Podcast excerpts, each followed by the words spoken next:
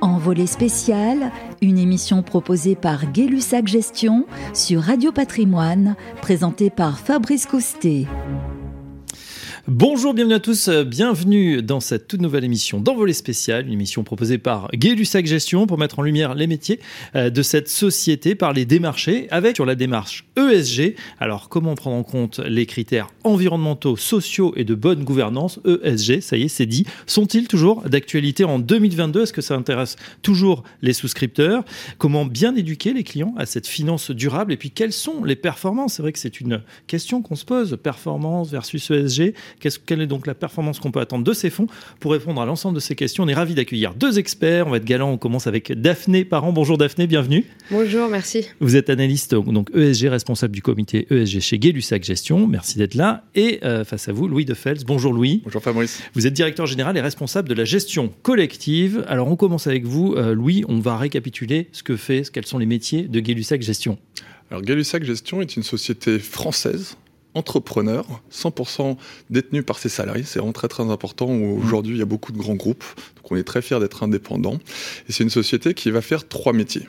La gestion sous mandat, ce qu'on appelle aussi la gestion privée, la gestion collective, on va gérer des fonds, notamment on va vraiment intégrer l'ESG dont on va parler, et aussi ce qu'on appelle l'épargne entreprise.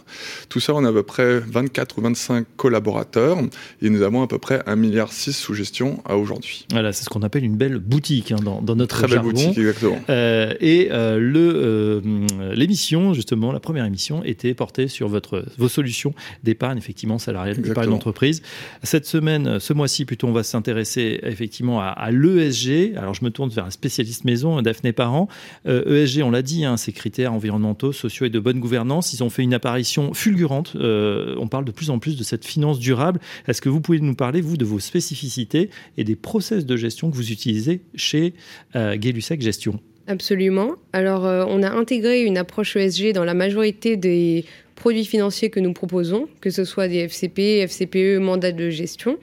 Donc c'est une approche qui vient se combiner avec le processus d'investissement et elle est composée de plusieurs étapes. La première qui est un filtre d'exclusion sectorielle et normative, donc qui va se concentrer sur des exclusions assez classiques, mais surtout sur le charbon, les combustibles mmh. fossiles et des secteurs controversés comme ceux-ci. Ensuite, on va prendre en compte, euh, comme vous l'avez bien dit, les critères extra-financiers, environnementaux, sociaux, de gouvernance et sociétaux on, va adresser un scoring à toutes les valeurs qui composent nos univers d'investissement et ça va nous permettre de mettre des alertes sur différentes valeurs pour avoir justement des filtres plus qualitatifs sur nos portefeuilles. Donc on aura un biais sur la majorité de nos portefeuilles ESG. On va également appliquer un suivi des controverses ESG mensuelles et un suivi des notations ESG euh, très régulier.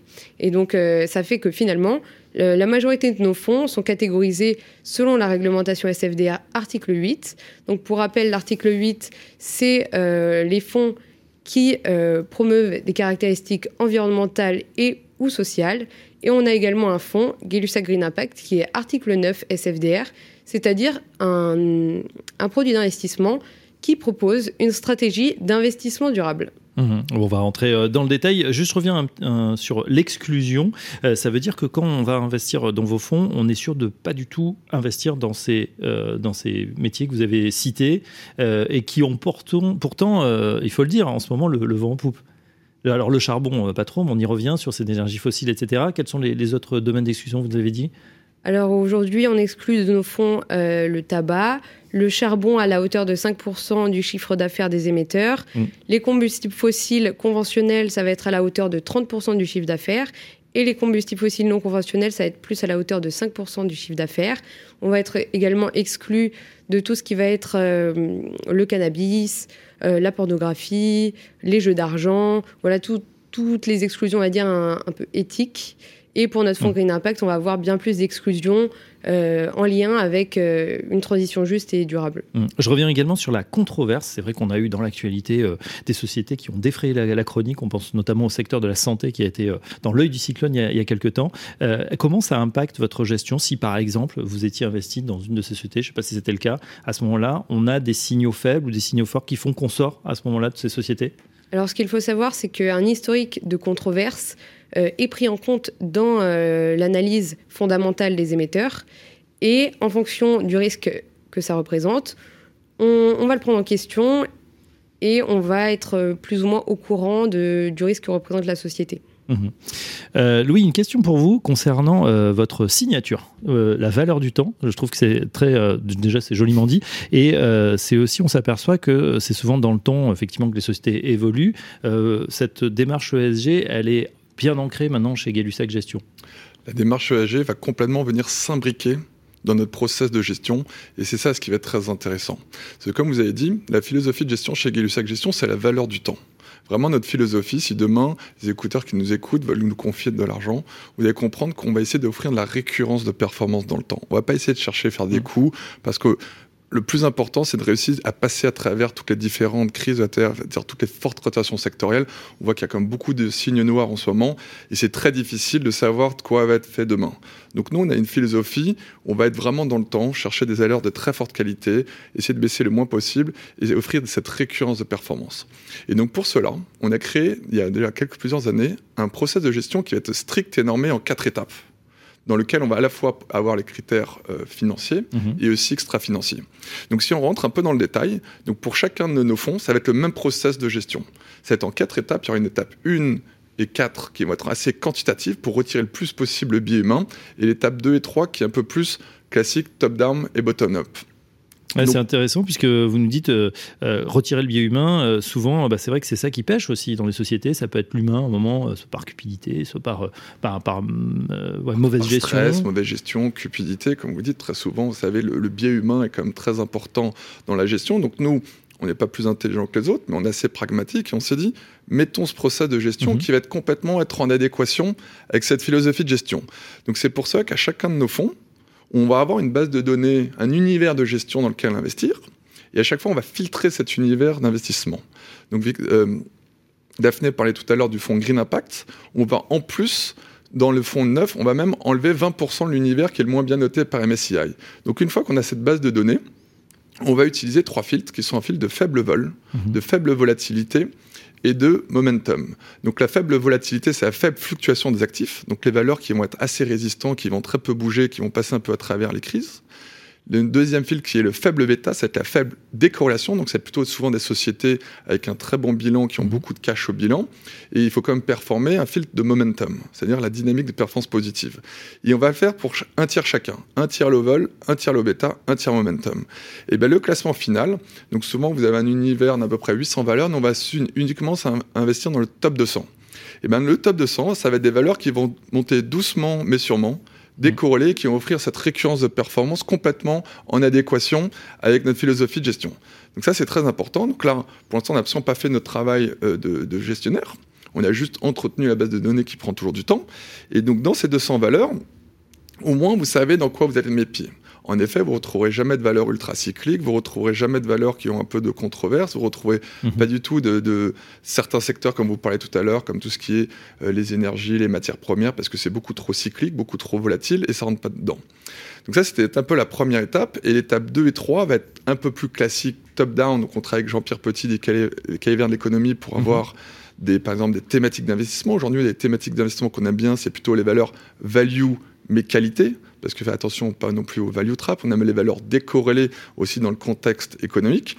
Et le plus important, c'est avec l'étape 3, et c'est là où on va faire à la fois notre travail financier et extra-financier. C'est là vraiment où on, va se retrouver avec Daphné. C'est qu'on a une équipe de 7-8 personnes aujourd'hui chez gay Gestion. Et on va chaque fois essayer de trouver des valeurs qui vont être à la fois le plus souvent possible, souvent familiales, parce que souvent c'est elles qui ont souvent les meilleure note mhm. ESG parce que les intérêts, des bonnes gouvernances, souvent c'est aligné entre les intérêts économiques, entre les actionnaires majoritaires et minoritaires. Et ça, il y a un gros travail aussi sur l'extra-financier qui arrive. Donc c'est vrai que ça peut paraître assez strict, mais néanmoins, c'est ce qui permet d'avoir à la fois savoir dans quoi vous êtes investi et aussi en prenant en compte tous les critères euh, extra-financiers ESG. Et, vous, ESG.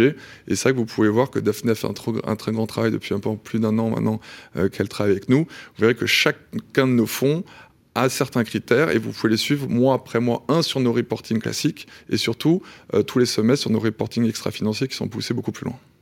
Donc on a des fonds euh, conformes article 8, article 9. On, a aussi qui sont labellisés désormais Finansol, qui est aussi, euh, c'est vrai que c'est un peu la jungle des labels qu'on on, essaye de le qualifier, mais euh, c'est un label qui est important également. J'ai une question un petit peu plus générale pour vous. On a vu que la demande était de plus en plus forte de la part des, des clients, des clients finaux, en ce qui concerne l'ESG, la finance durable. Est-ce que c'est quelque chose que vous constatez aussi, que vous avez constaté au cours des dernières années, une accélération qui, on a l'impression, c'est encore renforcée avec euh, la crise euh, Covid qu'on vient de connaître. Oui, absolument. On voit une véritable prise de conscience de la part euh, des clients finaux et des consommateurs sur les enjeux justement de développement durable et sur aussi tous les risques que représente notamment la crise climatique, mhm. qui sont des risques systémiques qui peuvent impacter justement leurs états financiers. Et c'est pour ça que euh, ces euh, clients finaux vont se tourner vers des produits en effet plus durables. Et on constate euh, aujourd'hui, on, a constaté au troisième trimestre 2021 que plus de 60% de, la collecte était dirigée vers des, vers des fonds mhm. article 8 ou article 9. Et on a vu également que Morningstar a estimé que d'ici à mi-2022, euh, les encours article 8 et article 9 euh, sur la totalité des fonds européens représenteraient 50%. Donc il y a vraiment une accélération aussi bien du côté des clients que des asset managers dans le développement euh, des solutions ESG. Mhm. On a vu, euh, Louis de Fels, qu'effectivement le, le process était assez drastique, hein, un quart finalement de, votre univers qui, qui passait au filtre et, au tamis. Euh, si on parle maintenant performance, parce que c'est une question aussi, souvent on opposait performance et finalement investir durable, éthique, etc. Est-ce qu'aujourd'hui on a une convergence vers ces deux univers? Est-ce qu'on peut dire que l'investissement ESG est aussi performant que les fonds classiques? On aurait pu dire oui jusqu'à fin 2021. On a vu que les performances ESG étaient plutôt au rendez-vous, parce que souvent les valeurs ESG sont souvent des valeurs de qualité, mhm. grande gouvernance, et c'est des valeurs qui vont être beaucoup moins risquées souvent que d'autres, parce que souvent c'est des sociétés bien établies. Et là, on a vu qu'avec le changement de la politique des banquiers centraux, nouveau paradigme, bah, depuis le début de l'année, vous avez vu que maintenant, on a mis, en tout cas pas chez nous, un peu plus entre parenthèses l'ESG, parce que tout le monde s'est précipité pour aller acheter des valeurs comme euh, Total, par exemple, dans les énergies fossiles, dans les bancaires, et même plus récemment avec la crise Russie, sur les valeurs de la défense, qui mm. pour nous ne sont absolument pas ESG. Donc c'est vrai qu'on a vu beaucoup de nouvelles personnes qui ont dit Ah si, Thales c'est très ESG, Rheinmetall en Allemagne aussi c'est très très ESG, etc. Voilà, nous on reste droit dans nos bottes. Daphné vous en a parlé tout à l'heure, nous avons un cas très précis dans lequel on fait. Donc là, on fait le dos rond. C'est vrai qu'il y a des très très belles valeurs qui avaient très fortement surperformé ces dernières mmh. années, comme chez Schneider Electric, qui est une des valeurs, je pense, que vous retrouvez dans quasiment tous les très très beaux fonds ESG ou Green, parce que c'est la valeur Industrie 4.0 qui vous permet de vraiment d'industrialiser tout en consommant moins et voilà, toutes les sociétés aussi dans l'économie circulaire, qui est une thématique que l'on aime beaucoup, bah, ces valeurs, souvent, elles avaient peut-être beaucoup monté. C'est souvent des valeurs qui se payent avec un PE un peu plus élevé. Mmh. Donc c'est vrai que depuis le début de l'année, dans cette forte rotation sectorielle, ces valeurs-là ont plutôt sous-performé. C'est vrai qu'il y a des indicateurs qui ont été faits, les valeurs un peu best in class ESG sont quasiment à moins 25 à un moment où on se parle depuis le début de l'année, alors que l'Eurostock c'est plutôt à moins 16 ou moins 17. Donc vous voyez, il y a peut-être sous-performance cette année hmm. ponctuelle, mais je pense qu'il est plus expliqué par ces changements de paradigme aux banquiers centraux. Peut-être qu'il y a eu des excès sur la valorisation, c'est en train de se corriger, et je pense qu'au contraire, comme disait très justement Daphné, c'est vraiment une tendance très longue pour nous. Donc voilà, après, les investisseurs qui sont dedans, ils savent très bien que ça sert à rien souvent. Il faut nous comparer entre fonds typiques EG parce que vous ne retrouvez pas de matières premières, pas de bancaires, euh, pas, pas toutes ces valeurs-là dans lesquelles, euh, qui sont souvent encore un gros poids dans les indices de référence. C'est vrai que premier trimestre, c'est peut-être second, c'est euh, la revanche hein, des valeurs défense, pétrolières, bancaires qui sont en train de surperformer. On a l'impression que l'ESG, et c'est le cas, est, un peu en, retrait. Est-ce que du coup, ça serait le moment peut-être de, de, se renforcer pour ceux qui, qui, nous écoutent, de se dire, bah tiens, dans une démarche long terme, on est peut-être sur un épiphénomène actuellement avec, voilà, quand il y a une guerre, une flambée de toutes ces valeurs mais dans le long terme, est-ce que c'est pas l'ESG qui va en sortir finalement euh, grandi Voilà, c'est exactement notre philosophie, la valeur du temps. On est sur une stratégie euh, long terme, notamment sur euh, toutes les thématiques ESG. Ce qu'il faut savoir, c'est qu'il y a eu beaucoup d'idées reçues et de préjugés sur le fait que l'implémentation de l'ESG n'était pas liée au rendement et à la mmh. performance, ni au devoir fiduciaire. Et il faut savoir que ce n'était pas le cas, puisque les intérêts des bénéficiaires sont liées, on le sait, au, rendement financier, etc. Et les, les, critères extra-financiers impactent les, états les états financiers des entreprises et leur pérennité. Donc, in fine, ça va impacter l'intérêt des bénéficiaires et les PRI ont précisé dans leur rapport qu'ils ont sorti en 2019 que l'intégration des critères ESG était une composante essentielle du devoir fiduciaire. Et on a vu également qu'il y a plus de 2000 euh, études académiques qui ont prouvé que l'ESG avait une euh, corrélation évidente avec les rendements financiers. Et il faut voir ça vraiment d'une manière long terme. Et quand on prend euh, sur de nombreuses études des tilts ESG dans les analyses, on constate que euh, les fonds sont beaucoup plus exposés au mhm. risque euh, quand ils ne prennent pas en compte justement ces, critères ESG. 2000 études et on est sûr que vous avez bien sûr euh, tout épluché. une question également, est-ce que ça passe du coup par une meilleure information, moi je vais dire même une éducation du client à ce process de gestion et surtout à ce temps long qu'on est en train de redécouvrir? Bah, on l'espère parce qu'on a vu que depuis quelques années, notamment pendant la crise du Covid, il y a eu énormément de nouveaux investisseurs qui sont venus. Vous savez, aux États-Unis, on appelait les, les fameux Robin Hooders. Mm. Et on a vu que finalement, maintenant, ça y est, avec la dernière crise, on a vu que c'était pas si facile, la bourse, hein, parce que le, beaucoup de gens sont revenus spéculer. On les a vu aussi avec les crypto-monnaies. Donc, beaucoup de gens qui se sont dit, on va faire des gains rapidement. Et c'est toujours pareil. Regardez, c'est vraiment ce qu'on appelle, nous, notre philosophie, la lièvre et la tortue c'est toujours au final le lièvre il part fort, mais finalement c'est la tortue qui gagne. Le dernier exemple en date, c'est vraiment l'exemple Berkshire Hathaway, comme vous avez vu que tout le monde disait mm. qu'il était old school, par rapport à Cathy Wood, le fameux fonds ARC qui s'est complètement effondré, qui avait des valorisations euh, dans le Nasdaq stratosphérique. Donc voilà, donc nous, on continue avec toute l'équipe de, de gestion à marteler que c'est dans le temps, il faut donner du temps au temps, voilà la fameuse valeur du temps que l'on construit la performance. Parce que souvent, les valeurs qui vont être le mieux classées ESG, c'est souvent des valeurs aussi low vol, low beta. Et ça, ce sont des critères qui surperforment sur long terme. Et c'est pour ça que ce premier filtre de critères, il y a aussi un autre sorte de filtre ESG. Parce que quand vous prenez des valeurs où il y a un vrai problème de gouvernance, comme on a pu le voir à Wirecard, Orpea, ou même Solution 30, bah, ça va être des valeurs qui vont devenir très volatiles, qui vont devenir avec un fort bêta, et souvent le momentum va se retourner. Donc nous, de toute façon, si elles ne sont pas classées dans le top 200, on ne les investit pas. Et imagine si on les a investis, même avant, parce que vous savez que ça sort le pot de taureau, ce n'est jamais mhm. arrivé au premier jour, il y a toujours des lanceurs d'alerte. Et souvent, quand elles vont sortir du top 200, même bien de temps en temps, avant que l'analyse ESG va vous dire oui, en effet, elle est sortie, nous, c'est sorti du top 200. En amont, déjà, on l'aura sorti. Donc, c'est plus déjà l'analyse quantitative qui vous donne que certains signaux Cette partie-là, et bien évidemment, donc ça, c'est l'étape 1 du process, et l'étape 3 est complètement validée, mm. comme disait Daphné, par l'analyse extra-financière et le suivi des controverses une fois par mois. Voilà, on a compris avec Daphné également que les nouvelles réglementations, en particulier la taxonomie, euh, tout ce qui vient de, Bruxelles, etc., vont modifier aussi le, périmètre, le champ des valeurs ESG. En tout cas, ça peut avoir un impact? Oui, absolument. On va avoir un impact aussi bien du côté des asset managers, notamment avec euh, la réglementation SFDR, la taxonomie, et plus euh, au niveau français, la loi énergie-climat avec mmh. l'article 29. Euh, donc ça va, toutes ces réglementations au niveau des assets, ça va favoriser la transparence des produits au niveau, au niveau ESG. donc les fonds vont devoir montrer l'impact qu'ils ont sur les facteurs de durabilité. Et au niveau des émetteurs et des entreprises, on va avoir également énormément de réglementations qui mmh. vont s'imposer. Donc pareil, la SFDR, la taxonomie.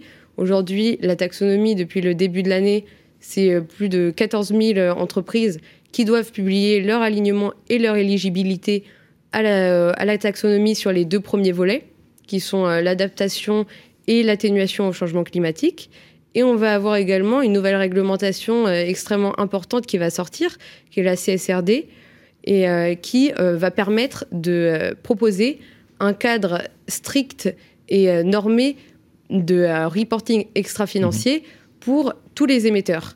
Et donc, euh, ça vient étendre le périmètre de la NFRD euh, qui était euh, déjà en application. Et toutes les entreprises cotées en Europe seront concernées. Donc, elles vont toutes devoir publier. Et les entreprises qui sont non cotées également à partir de 40 millions d'euros de chiffre d'affaires. Mmh Et donc, ça, ça va venir en application en 2024. Et toutes ces nouvelles réglementations, comme on, l'a expliqué, ça va permettre justement de favoriser euh, l'essor de l'ESG et euh, permettre de limiter certains challenges auxquels nous faisons face aujourd'hui et les émetteurs également, qui sont euh, la transparence et la consistance de la donnée ESG et aussi la comparabilité des émetteurs entre eux. Bien sûr. Et donc dans ce sens-là, on va pouvoir être bien plus aligné avec les objectifs de la Commission européenne sur l'orientation des flux de capitaux vers des investissements plus durables. Donc euh, c'est euh, tout à fait une bonne chose. Voilà, la réglementation, c'est vrai que c'est souvent vu comme une contrainte, mais ça peut être aussi une opportunité. En tout cas, ça peut assainir aussi certains abus, voilà, certains qui avaient un peu abusé aussi. Trop de, greenwashing. Voilà, exactement. dernière question, ce sera pour vous, Louis. C'est, on est bien évidemment sur Radio Patrimoine écouté par les conseillers en gestion de patrimoine. Comment vous travaillez avec eux? Comment vous faites connaître justement l'ensemble de, de cette gestion gestion euh, collective et de ces fonds euh, que vous nous avez présentés, euh, notamment à caractéristiques ESG Alors les CGP sont vraiment devenus un axe de développement prioritaire pardon, pour Gay-Lussac Gestion depuis donc, notre changement de nom. Nous avons pu participer pour la première fois l'année dernière à Patrimonia. Donc vous avez un très beau stand, je crois qu'on a fait un, assez beau buzz là-bas. Donc je remercie encore toute l'équipe marketing chez mmh. nous qui a fait un super travail. On sera de nouveau présent cette année à Lyon. On a fait un très très gros travail de partenariat, donc je remercie encore tous nos partenaires de référencement sur les plateformes. Donc maintenant on a vraiment encore aujourd'hui, euh, euh, Victoria, qui, est notre commercial, était encore à Lyon euh, voir des partenaires. Donc voilà, c'est quelque chose sur lequel on se développe à fond. on commence à être reconnu, donc vraiment voilà, en même pas en un an, je pense qu'on a mhm. commencé à marquer les esprits. On va pas arrêter, on va continuer, continuer d'investir dedans. Donc on fait beaucoup de choses dedans et c'est vraiment un axe des développements vraiment stratégique pour nous. Voilà, en tout cas, on en sait aussi un petit peu plus sur euh, vos process de gestion. Euh, on a vu hein, qui n'ont pas exclu la, performance, même si on connaît en ce moment un petit trou d'air. On verra dans le temps, c'est votre euh, motto, la valeur du temps, si eh bien, ça se confirme et si on retrouve ces performances et cette surperformance. Merci en tout cas à nos deux spécialistes du jour, Daphné Parent, analyste ESG, responsable du comité ESG. Merci à vous. Merci. Et Louis Defels, directeur général et responsable de la gestion collective. On se retrouve très prochainement pour un nouveau numéro d'Envolée spécial. Envolée spécial, une émission proposée par Gay-Lussac Gestion, à réécouter et télécharger sur le site et l'appli Radio Patrimoine et sur toutes les plateformes de streaming.